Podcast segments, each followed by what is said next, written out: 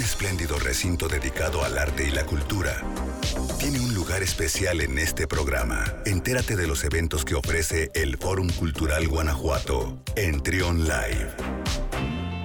11 de la mañana con dos minutos. Ya está con nosotros en esta ocasión. Nos acompaña Mac Zavala, directora del Museo de Arte e Historia de Guanajuato. ¿Cómo estás, Mac? Bienvenida. Ay, hola Luis, muchas gracias por invitarme nuevamente a tu frecuencia. Oye, este, ya hacía mucho que no nos tocaba platicar eh, y hay mucho que disfrutar en el, en el museo. Eh, ¿Te gustaría que iniciáramos por lo más reciente? Ayer este, tuvimos la oportunidad de, compartir esta, eh, esta intervención sonora poética que hizo Liz, Liz Espinosa. Platícanos un poquito.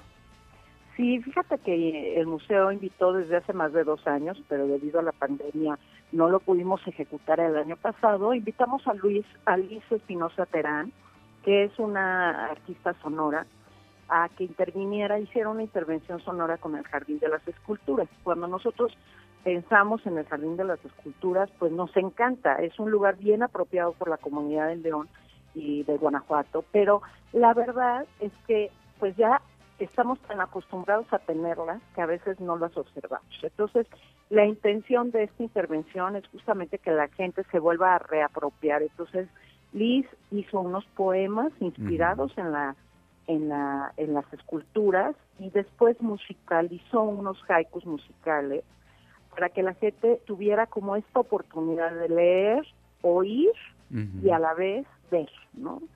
Ver las esculturas y verlas desde otra mirada. Y eso yo creo que es algo que, pues es algo novedoso, eh, es interesante porque las composiciones musicales de Liz, muy complejas algunas, otras muy simples, pero siempre con una factura extraordinaria, intervinieron el coro del Teatro de, eh, Bicentenario, eh, al cual agradecemos a Jaime Caso, su director, el que se uniera a esta locura de intervención sonora, pero yo creo que va a ser muy sorprendente. El, chiste es que venga la gente, conozca, eh, conozca, eh, reconozca más bien el jardín de las esculturas y con un teléfono celular y unos buenos audífonos eh, capturen el QR que se encuentra en la cédula y a partir de ahí poder hacer justamente la, pues, la, nueva mirada a, la, a las esculturas. Sí, ayer fue algo, algo padrísimo porque eh, imagínense, Jardín de las Esculturas de noche,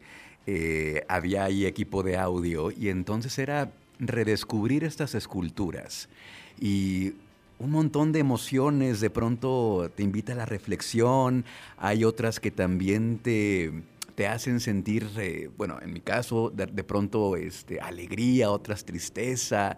Está, está bien interesante lo que, lo que hicieron con esta intervención poético-sonora, así que no se la puedan perder. Ahora, como dices, Mac, con este teléfono celular lleven audífonos para que puedan este, eh, hacer este diálogo distinto con las esculturas, ¿verdad? Sí, bueno, o sea, eh, simplemente con el celular, el sonido del celular lo van a oír, pero lo interesante es que tuvieran unos audífonos para apreciar la calidad sonora de la de la intervención. ¿no? Este, creo que esto, este tipo de experiencias era como muy misterioso, ¿no? Ayer en la noche sucedieron cosas como estas procesiones sonoras, ¿no? Fueron como una procesión para ir descubriendo el jardín desde otra perspectiva. Y pues invitamos a la gente, mira, es el, el foro ya extendió una hora más ya sus, eh, el cierre, entonces pueden venir en estas noches nocturnas, entre 7 y 9 de la noche, a disfrutar el jardín y escucharlas.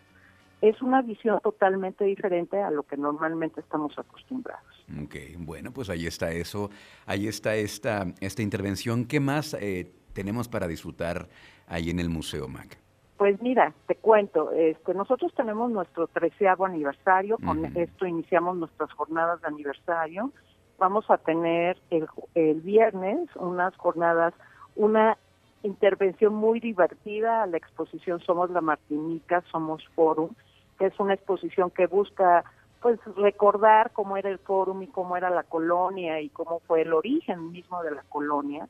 Y vamos a hacer un encuentro intergeneracional entre los exalumnos de Lux y los exalumnos del CASA, para que recuerden sus épocas cuando estuvieron en este espacio y cómo este espacio hoy alberga una exposición que pues hace reconocimiento, pone en valor todo eso, todos esos momentos vividos, divertidos de ambas instituciones educativas. Luego vamos a tener la presentación de un libro eh, que se llama La historia del rebozo, una industria olvidada en León y que este pues recoge eh, en su investigación justamente cómo era esta industria rebocera en el siglo XIX y la importancia que tenía y cómo fue desapareciendo conforme ingresaron nuevas industrias, ingresaron nuevos oficios, pero es una es un rescate bien interesante que es motivo del Premio Nacional de Investigación 2020. Lo presentamos, ya salió el libro y también vamos a honrar al nuevo ganador que va a hablar sobre la violencia en el estado de Guanajuato. Eh, esto sucederá el sábado próximo y tenemos el domingo el Día del Migrante. Eh, en, el programa de Integrarte vamos a hablar de la migración en Guanajuato invitamos a la Casa del Migrante Galilea para que nos explique un poco cuál es la problemática que tienen los los migrantes en el estado de Guanajuato, qué es lo que viven, cómo están trabajando y qué, qué posibilidades hay de apoyo a estas personas que vienen pues en calidad pues muy difícil, muy marginada y viven de manera muy marginada.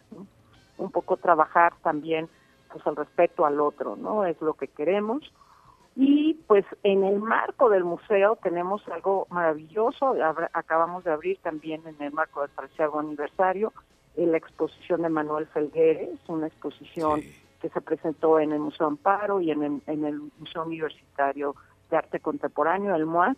De hecho, es una exposición organizada por el MUAC y que este, pues se ve espléndida la obra de Manuel. Es una, es, se llama Trayectorias y él, junto con la curadora, quisieron mostrar esos momentos, esos cinco o cuatro momentos que para Manuel fueron definitivos en su obra eh, en su obra artística y pues pensemos que hoy ya Manuel Felgueres ya no se encuentra con nosotros, eh, fue víctima del COVID, murió a los 90 años, pues fue uno de nuestros grandes creadores, un artista fundamental para entender el arte contemporáneo de nuestro país. Sí, es una, es una exposición padrísima, yo lo, yo lo veo como un desafío visual, eh, desafío en muchas maneras, este, su obra está padrísima, no se la pueden perder. Va a estar hasta marzo, ¿no? Hasta el 27 de marzo.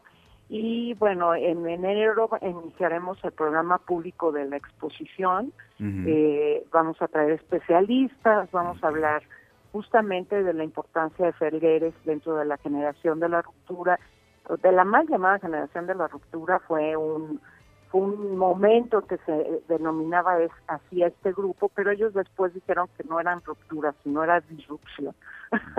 y sí, eh, hicieron una disrupción en el, en el panorama artístico de nuestro país, generaron murales efímeros, murales con chatarra, eh, hablaron de otras eh, otros aspectos como la introducción de la abstracción, en el cual Manuel pues era uno de sus máximos exponentes.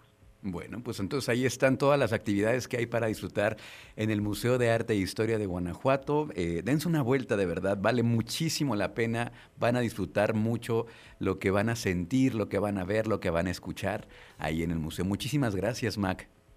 Ay, no, gracias Luis, como siempre, espero que, que la gente venga, disfrute y se vuelva a reapropiar. Ahora que estamos en verde, disfrutemos nuestros espacios públicos.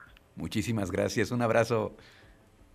Igualmente, hasta luego. Gracias, Luis. Gracias. Es Max Zavala, directora del Museo de Arte e Historia de Guanajuato. Vamos a continuar con más aquí en Trion Live.